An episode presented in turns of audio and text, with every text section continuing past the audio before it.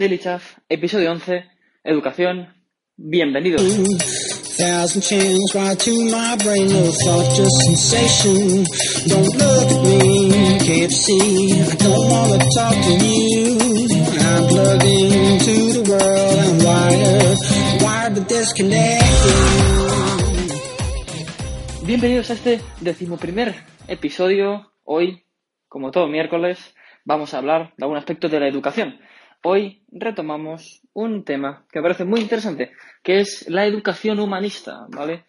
El hecho de, en primer aspecto, no somos números, somos humanos.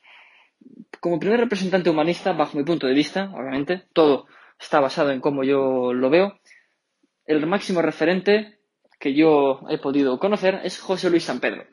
En primer lugar, detallaros quién es José Luis San Pedro. Este hombre, lamentablemente ya fallecido, era un mm, economista español que trabajó incluso para el Banco de España, pero fue siempre, destacó siempre por no hacer labores relacionadas con la economía, sino tiro más por una parte más eh, de lectura, novelas, fue escritor, un escritor español de los últimos años que, bajo también mi visión, ha estado bastante infravalorado, ¿no? Porque siempre escribía desde un submundo, desde una tranquilidad, una paz, jamás queriendo estar por encima de nadie. Y eso es lo que le ha hecho pues, ser uno de los humanistas más galardonados, más que en premios, por la población. Entonces, es una pena que ya no esté entre nosotros, pero tenéis vídeos en internet suyos a patadas, hay muchísimos. También tenéis entrevistas, libros que ha escrito, muchos, muchos. Su mejor novela, Octubre, Octubre, él explica que tardó más de 20 años en escribirla, porque la fue retomando, la deja, la empezaba.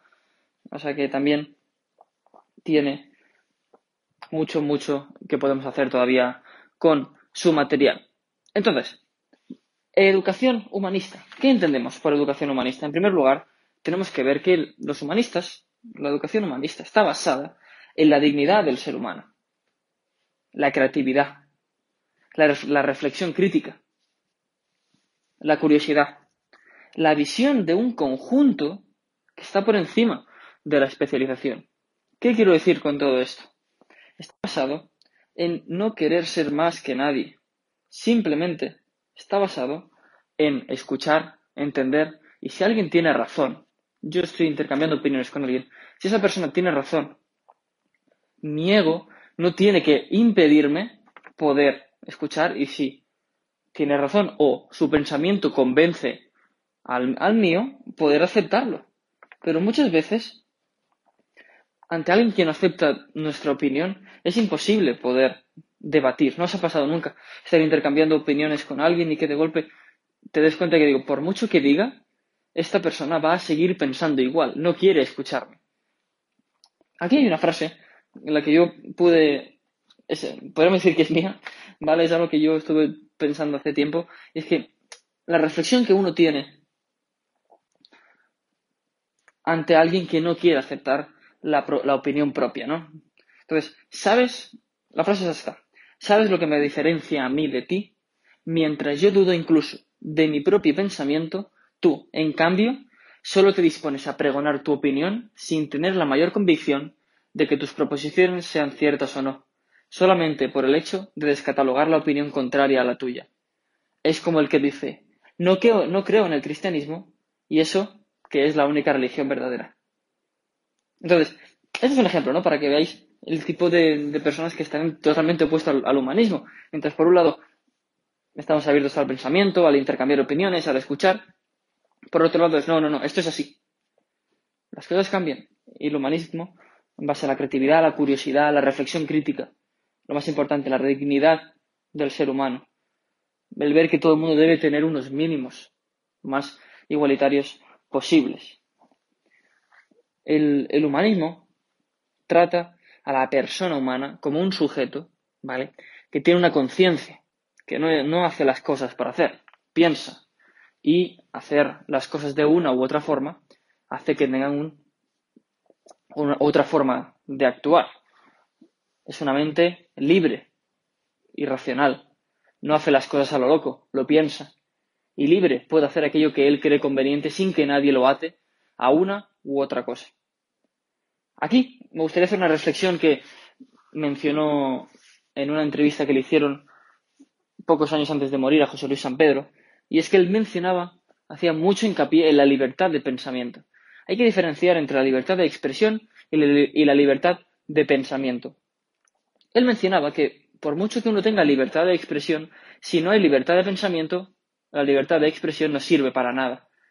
Porque yo puedo tener libertad para expresar lo que yo quiera, pero si yo lo que quiero decir es algo que me han adoctrinado a decir, no me han dejado enseñar, aprender aquello que, que yo consideraba oportuno, no sirve para nada. Estoy pregonando el pensamiento de otros. Otra vez José Luis San Pedro indicaba otra fase de él en sus clases explicaba de yo les explico lo que veo con mis propios ojos, pero ustedes miren con los suyos. ¿A qué nos referimos con esto? Con esto nos referimos a que yo te expongo la visión del mundo como yo tengo, pero eso no significa que tú tengas que entenderla como yo. Yo te estoy explicando yo lo que veo, cómo lo veo, y tú debes coger mi idea, mi razonamiento, quedártelo dentro, analizarlo, y si eso tú consideras que es tu verdad, considerar ese pensamiento como tuyo. Pero no porque alguien te diga una forma de pensar, que te diga una idea de algo, no tiene por qué serlo. Hay que contrastarlo, hay que corroborarlo en la mayoría de lo posible.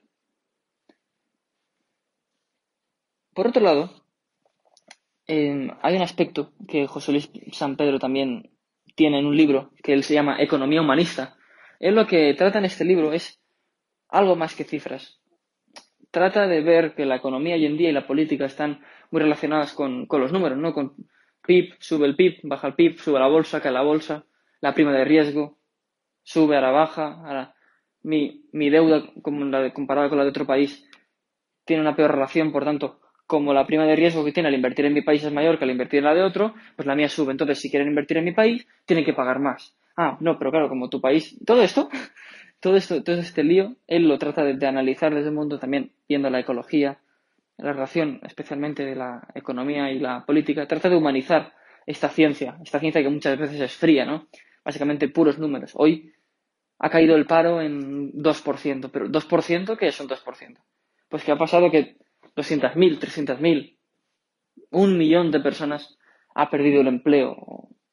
Todo esto es lo que él trata de, ver desde un punto de vista más humano, ¿no? de ver qué hay detrás de, todo eso. Al fin y al cabo, lo que explica o lo que quiere dar a, entender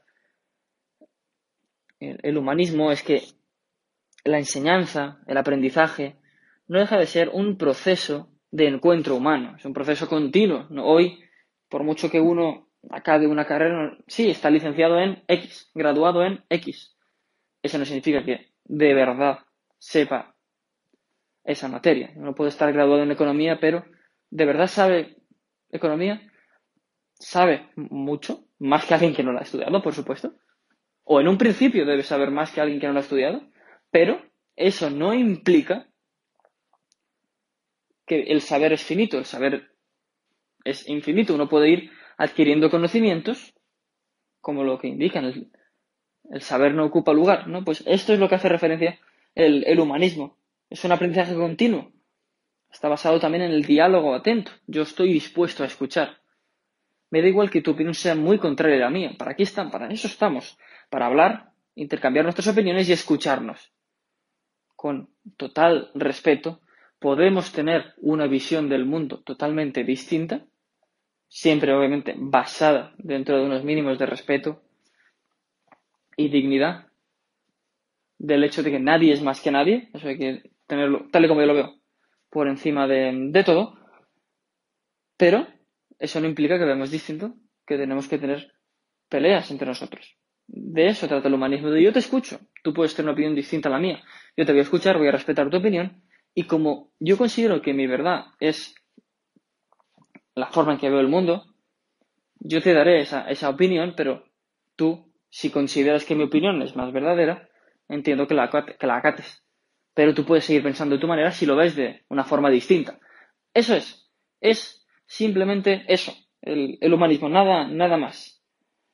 al fin y al cabo lo que hace es que la conciencia, la conciencia de su propio actuar, el pensar, el ver que cada uno tiene su forma de pensar, uno tiene su propia conciencia y eso es lo que hace que cada uno pensemos de una u otra u otra forma. Eso es un poquito la educación humanista, está basada en derivar la educación por estas ramas, de estas formas. Y el mayor referente que tenemos, tal y como yo opino, es el gran José Luis San Pedro. Aquellos que tengáis la oportunidad de ver vídeos, entrevistas, incluso leer, obviamente, sus lecturas, yo creo que os servirán mucho. Os ayudarán a ver el mundo de una forma mucho más relativa, a entender o a no darle importancia a cosas que de verdad no tienen importancia, porque la mayoría de las cosas que, a las que les dejamos paso en nuestra vida no han pasado, no pasarán y no valen para nada. Entonces, con esta última reflexión os dejo el episodio de hoy. Espero que os haya gustado y como siempre nos vemos cuando mañana. Adiós.